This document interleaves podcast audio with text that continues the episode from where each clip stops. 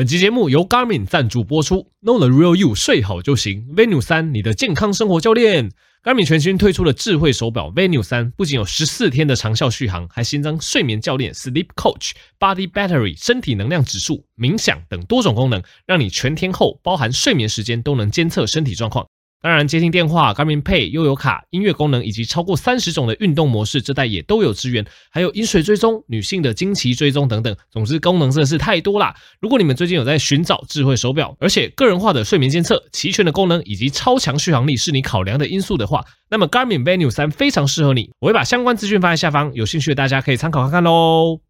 OK，欢迎回到苍狼哥医学同事这个 Podcast 频道啦。那总之，上礼拜五呢，我发布了一部影片，我在跟大家破解水果的迷思，主要就是想要跟大家破解，很多人常常在讲什么哦，怎么台湾水果很甜哦，现在什么世界的水果太甜了，吃水果就等于摄取果糖，就会增加糖尿病的风险。呃，总之这个讲法非常的极端，而且它不符合现在科学研究成果的一个结论。好，那我简单的帮大家做一些结论啊，简单来说。以目前不管是欧美或是台湾哦，我们就是本地做的一些大型研究来讲，都发现，如果你每天可以摄取两到三份水果哦，一份你可以算一个拳头大小这么多的一个水果的话，只要每天两到三份以内，其实对你的血压、血糖都是有保护效果，对，都是可以降低糖尿病哦或者是高血压的风险。那当然就是有少数的研究哦，去发现说。假设你本身体质吼已经比较差了，例如说你已经比较肥胖了，那你又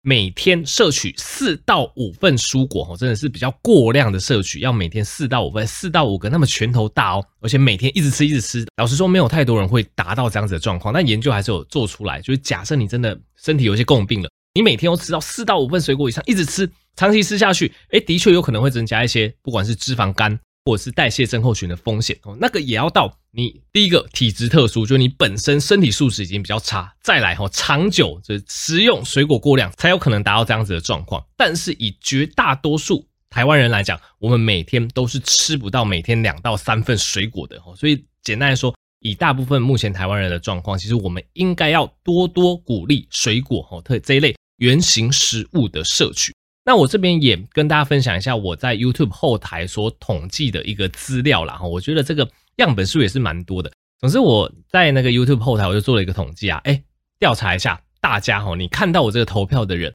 你平均每天到底摄取多少水果呢？哦，那我这个样本数蛮多的，有收集到二点七万票。当然，这个二点七万票没有办法代表所有的台湾人哦，因为我的后台显示哈，我的 YouTube 后台。这个活跃的年龄层差不多是十八岁到四十四岁哦，这个区间，所以代表这个投票的族群大部分是台湾的青壮年族群。台湾的青壮年族群有时候可能外食还怎么样的状况，有可能水果会吃比较少啦哈。但是总之我把这个民调哈，这个调查出来的东西跟大家分享一下。总之这二点七万人里面呢，有百分之五十二的人每天吃不到一份水果哦。大家可以想一下，哎，你是不是真的平均每天吃不到一个拳头大的水果？然后有。百分之二十四的人，也就是四分之一的人，每天吃差不多一份的水果；有百分之八的人每天吃大约一点五份的水果，然后只有百分之十五的人每天吃大于等于两份的水果。简单来说，在我后台哈，针对可能是以十八到四十四岁这个族群为主的人做出来的调查结果呢，有百分之八十五的人每天水果的摄取量都远不到。每天两到三份哦，所以你就会发现说，诶，其实世界或者是台湾哦，特别是台湾啊，我们去做这个大规模的统计调查，的确是发现说，台湾人平均水果量的摄取是严重不足的，就是远远不达，就是每天两到三份的这个水准。所以我在那部影片里面呢，我才会用运动来当做一个例子。大家都知道运动对身体好，但是运动过度，对，有可能会损害身体嘛。但是台湾人大部分运动的不够啊，所以你就会鼓励多运动这样子。那其实吃水果这个道理也是一样，吃水果每天吃到两到三份，对身体其实是很好的。但是，但是假设你真的每天都吃过多的水果，每天都吃五到六份以上，长久下来会不会有问题？也可能会有问题。但是呢，在全台湾绝大多数人每天都吃不到两到三份水果的状况下，我们当然是优先鼓励摄取水果嘛，摄取原型食物的水果，注意不是果汁哦，是原型的水果，就每天鼓励摄取两到三份的水果哦，让大家可以借由摄取蔬果。蔬菜跟水果去达到这个保护心血管的一个效果嘛，哈，所以这个主要是我那部影片所要强调的点啦。那当然，那部影片下方的留言也是蛮有趣哈，我之后也会考虑在针对这些留言做一些回复，然后再拍成第二集哈，这个水果迷思破解的影片。总之，我看到下方留言哈，蛮多人的质疑，他们呃怎么讲？我我可以理解他们这个质疑啦，但他们可能对研究有一点点一知半解。绝大多数人提出质疑，他们会说：诶，会不会这个研究里面他们去统计出来，这些吃水果吃比较多的人？他们本身就有比较高的健康意识，哦，所以哦，他们吃比较多水果，其实并不是水果对他们身体造成的保护，而是他们本身的健康意识让他们可能多运动啊，让他们可能吃比较多的蔬菜啊，让他们可能减少这个精制糖的摄取啊等等，反而是这些东西去保护他的心血管，而不是水果本人呢？对，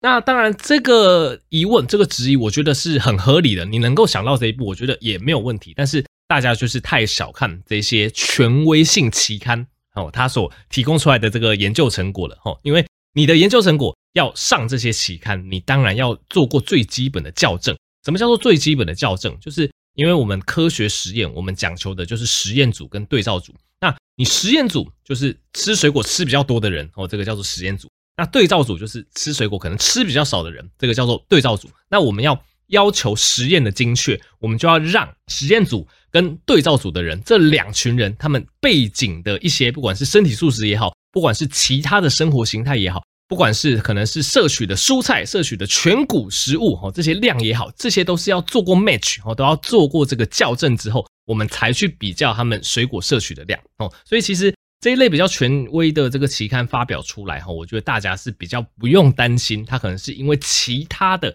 我们讲这个 confounding factor，就是因为其他的干扰因素去影响到这个结果的呈现，其实不会。绝大部分这些权威型的研究提出来，他们的实验组跟对照组，其实他们两个族群都已经做过校正了，都都是比较哦，可能他们的这个其他饮食的模式差不多，他们运动量差不多，甚至他们的这个体态、他们的睡眠形态都差不多。在这些东西都做过校正之后，我们再单纯的把水果摄取量拿出来比较，然后就真的发现说，哎。在各方面因子都做过校正的状况下，诶，这个水果摄取量到两到三份的人，诶，真的他的这个糖尿病的这个发生风险跟高血压的发生风险，真的比对照组就是水果摄取不足的人还要来得低哈。这类研究都是这样子做的啦，所以这基本上这类研究它之所以会有那么高的权威性，就是因为第一个它样本数高，那再来它做过一定的校正。当然，我们还是必须承认，科学不可能百分之百完美。你再怎么做校正，可能还是会有非常微小，因为你两个族群，一个受试组，然后一个是这个对照组，不管怎么样校正，还是会有一点点不一样的地方。但是我们在人为可控的因素下，一定是尽量去把这两个族群去校对完毕后，让这两个族群其他的背景哦尽量的相似，然后单纯就把水果摄取量拉出来比较哦，这样子才可以得到比较精确的一个结论。总之，这一类研究因为经过校正的关系，所以其实以目前科学研究的一个结果来讲，真的是告诉你，每天摄取两到三份原型食物的水果，哦，看起来对身体真的是有不错的保护效果。那我这边也分享另外一个我没有在我的节目上提到的研究，哈，我觉得也蛮有趣，这个非常的新哦，它是今年二零二三年七月发表在欧洲心脏学会，也是一个非常好的期刊。那他去研究。哪些饮食模式哦，对我们身体是有最低的疾病风险？那这个研究它跨越了八十国六大洲的研究，然后它的受试者包括了二十四万五千多位哈，所以它的样本数非常的大，因此也是非常的可信。那研究就发现说哈，有六种食物哦，这个摄取的量哦，假设有到达标准的话，诶，对我们的健康是有保护效果的。哪六种呢？分别是水果、蔬菜、豆类、坚果。鱼类以及奶类哦，然后我稍微把它这个研究成果跟大家分享一下。这个研究成果呢，它基本上它就是会依照我们刚刚讲的水果、蔬菜、豆类、坚果、鱼类、奶类哦，你每天到每周摄取的量去帮自己打个分数。那我们先讲水果，水果假设你每天有摄取到两到三份的话哦，那每份大概一百公克哦，那一样如果你要用大小去估计的话，差不多是一个拳头的大小。但是假设你要用克数去估的话，就是每份大概一百公克。水果，如果你每天有摄取两到三份的话，诶，那这样子可能就差不多得到一分。那再来蔬菜一样，每天两到三份，哦，那每份也差不多一百公克，有达到的话得到一分。豆类的话，每周三到四份，是每周不是每天哦，豆类是每周每周三到四份一样，每份大概一百公克，哦，有达到的话一样一分。那再来坚果，坚果类，哈，就是无调味的坚果，是之前的节目常跟大家提到，哈，无调味坚果是好东西。假设你有吃到每周七份，也就是每天，哦，平均每天一份，哦，一份差不多就是一个汤匙的大小，大概三十克，有达到的话也是一分。那再来鱼类。鱼类，如果你每周有吃到两到三份，哦，每份大概九十克，哦，每周两到三份的话，一样得到一分。最后一个奶类，奶类每周十四份，哦，平均来讲每天两份，一份差不多是两百四十 CC，每周有超过十四份的奶类，那一样得到一分。那研究就会发现说，诶，假设你这六点，哦，你分数有达到五分以上，哦，就五分到六分的族群，然后跟一分以下，就是零分或一分的这个族群比起来呢，你的死亡风险会下降百分之三十，心血管疾病的风险会下降百分之十八，心肌梗塞风险下降百分之十四，脑中风的风险也会下降了百分之十九。所以呃，只是换个说法跟大家讲说，这些食物对我们身体来讲的健康都蛮重要的。其实哪些食物对我们身体好，大概前面的 podcast 大家都听到烂了。那这又是一个今年非常权威性，而且受试者非常多，而且经过各种校正的期刊跟你讲，水果、蔬菜、豆类、坚果、鱼类、奶类，哦，其实这些食物对我们身体都相当的好，哦，这些都是天然的原型食物，你有吃到一定的份数，哦，对你的健康，哦，对你的心血管。就会起到一定的保护效果。那这个研究有几个有趣的点跟大家分享。第一点，你会发现，哎，这六大项里面其实不包含可能淀粉类啊或全谷类。我，简单来说，他们可能就没有做出那么精确。哦，例如说，可能全谷类吃多吃少会去影响死亡率的结论。哎，可能这个统计跑出来没有发现这样子的状况。那再来第二点，你会发现里面哦其实是强调鱼类每周两到三份会有加分，但是没有提到一般的肉类。哦，比如说这个。禽肉啊，或者是这个可能猪肉、牛肉没有提到这类肉类，那原因大家应该也理解，因为我们节目常常跟大家讲，这个红肉，特别是牛、猪哦这一类，呃，陆地上蛋白质的摄取哦，有时候摄取比较多，哎，这个牛、猪红肉吃比较多，哎，好像跟我们的一些心血管疾病啊、胆固醇等等发生的风险，甚至大肠癌好像有关系哦，哦，所以假设吃蛋白质哦，尽量以这个鱼类为主，那再来吼，里面的豆类吼，因为这六大项里面有豆类嘛，这个。豆类里面其实它的范畴是大的哦，包括什么鹰嘴豆哦，包括可能像是我们讲的蛋白质豆类三兄弟哦，这个毛豆、黑豆、黄豆哦，或者是像其他的豆类什么豌豆啊、红豆啊哦，这些全部都算进豆类里面。那如果要给一个口诀哦，帮大家总结一下，可能要吃哪些食物比较健康，大家可以这样子记，我就是每周吃三鱼三豆哦，三份鱼类，三份豆类。那每天的话，尽量三蔬二果二奶。一坚果哈，大家相信大家常听完，大概会有个概念呐，不一定要完全记起来，但是我觉得原则就很简单，就是原型食物，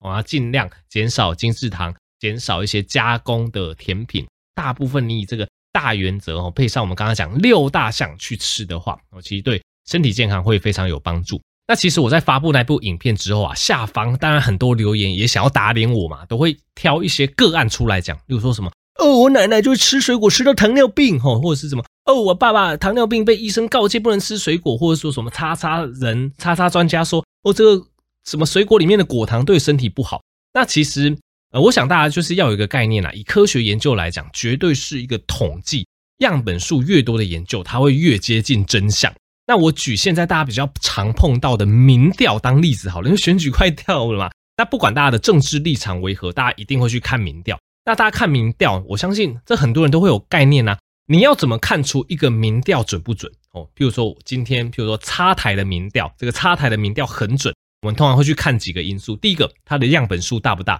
通常样本数越大，哦，这个民调一定是越接近真实哦。这个大家应该没有意见。那再来，它的抽样方式是不是每一种方式都会去抽样哦？例如说，有些民调它就只做市话，有些民调它就只做网络民调。有些民调，他就只做手机民调，那当然全部都有做的这个民调，它的这个真实性，然后再经过这个加权的统计，一定会比只有这个单一方式去做这个采样的民调还要来得准嘛。所以今天假设一个民调哦，它这个样本数超多，各种方式、各种这个采样的分析都去收集的话，哦，它的民调一定很接近真实。那反过来讲，另外一个民调，诶，它可能是一个小频道去做的民调，或者是一个小电视台去做的民调。然后它除了这个样本数少，诶，它可能只采什么市化的模式哦，这个做出来偏差一定非常的大。所以大家去看这一类这个食物啊，科学统计上同理啦，哦，你看这种我提供出来这种大数据和这种大数据的文献分析，哇，几十万人参与，这种的可信度绝对都比个案分享说哦，我爸爸怎么样还要来得高啦。哈。所以我想以现代科学实证为根基下。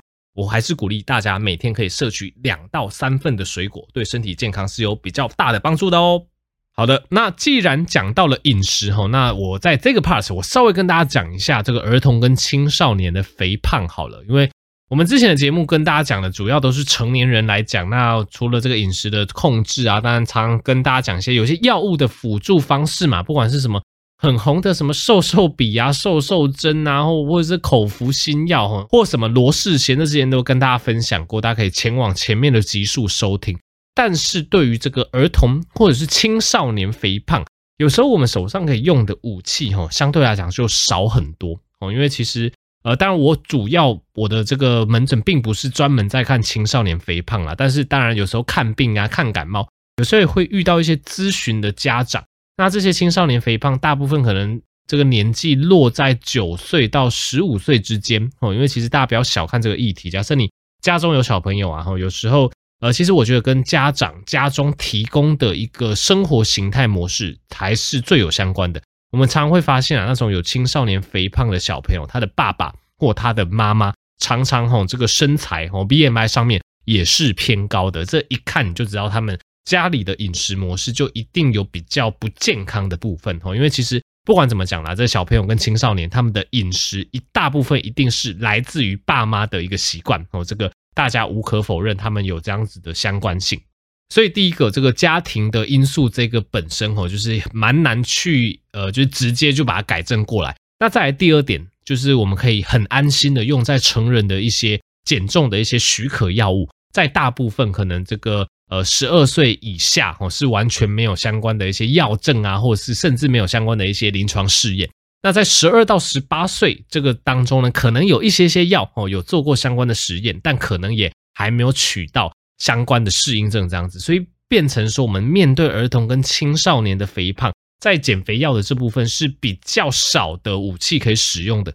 大部分还是要透过生活形态的调整。那如果你要用一句话，最有效的去改善青少年或儿童肥胖的话，那就是强烈建议避开含糖饮料。哦，这个也是有文献证据支持。因为我们刚刚讲，其实很多像这种肥胖都是吃出来的。以青少年跟这个小朋友来讲，有时候活动量反而还好，因为其实小朋友都会在外面跑跳蹦嘛。哈，有时候稍微鼓励一下，去跟这个外面的一些朋友多做一些活动的部分，大部分来讲，可能这个活动量都会比成人来的高。哦，但是饮食上，假设没有。限制的毫无忌惮的这个这个饼干啊、蛋糕啊、养乐多啊、含糖饮料啊，持续在那边喝，持续在那边吃，常常就会有这个过胖过重的问题出现。所以以这个呃过重的孩童，我如果我们要给他建议的话，通常哦最重要的就是含糖饮料跟果汁一定要减下来哦。那这边再次强调，就是吃水果，圆形的水果对我们身体是好的，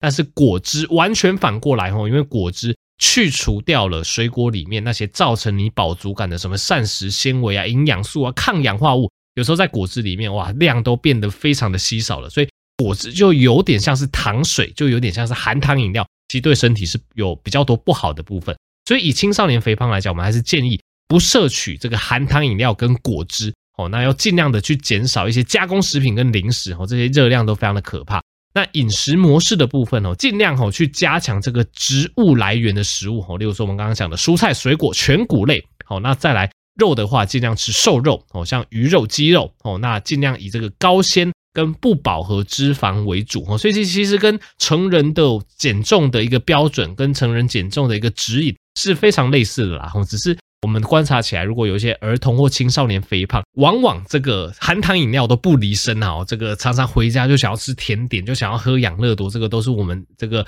诊间去喂教非常常遇到的一个状况啊。所以假设家中真的有这个 BMI 比较偏重哦，或是跟同侪比起来偏重的小朋友，不妨试试哦，先从含糖饮料哦，或者是果汁类慢慢的减下来哦，然后再去减少这一类所谓的超加工食品、一些零食、甜点的摄取哦，然后从家中整个环境都要改变哦。如果家长也很喜欢吃，你怎么可能家长很喜欢吃这些东西，然后限制小朋友不吃？这不合理嘛？所以一定是哦，整个家庭的一个氛围、吃东西的一个健康意识都要整个提升起来哦，这样子儿童的一个肥胖才可以比较根本的被改善哦。好的，那本集最后一点时间呢，我想要跟大家推荐一个医师歌手哦。这位医师歌手叫做潘迪志，其实是我的学长哦，我台大医学系的学长。那这个台大医学系的学长呢，非常的厉害。然后他从这个，因为我们大学的时候都有一些什么 KTV 歌唱比赛哦，什么流行音乐歌唱比赛，他就是常胜军，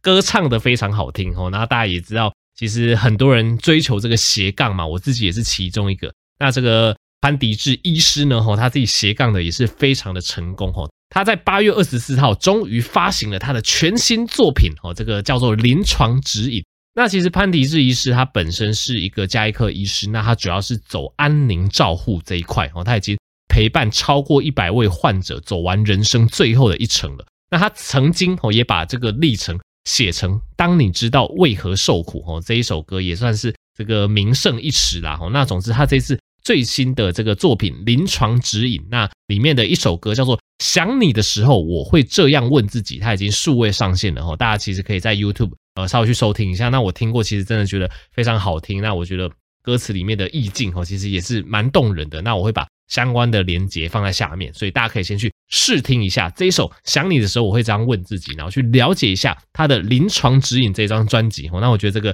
学长这也是一个天才型的学长，然后就是加一颗走安宁哦，然后又唱歌唱得非常好听，然后又出了自己的个人专辑，我真的觉得也是一个蛮了不得的成就哦。然后在这里分享给大家，大家真的可以去听听看，那喜欢就购买起来支持起来这样子。好，那么这集就到这边啊，喜欢这类医学常识的分享，我就可以把这个苍蓝鸽医学常识分享给更多人知道，让大家可以在通行的时候、做家事的时候收听更多的医学知识，也可以支持药师健生活保健食品艺术折扣码 Blue Pig 有九折优惠，我们就下集再见喽，大家拜拜。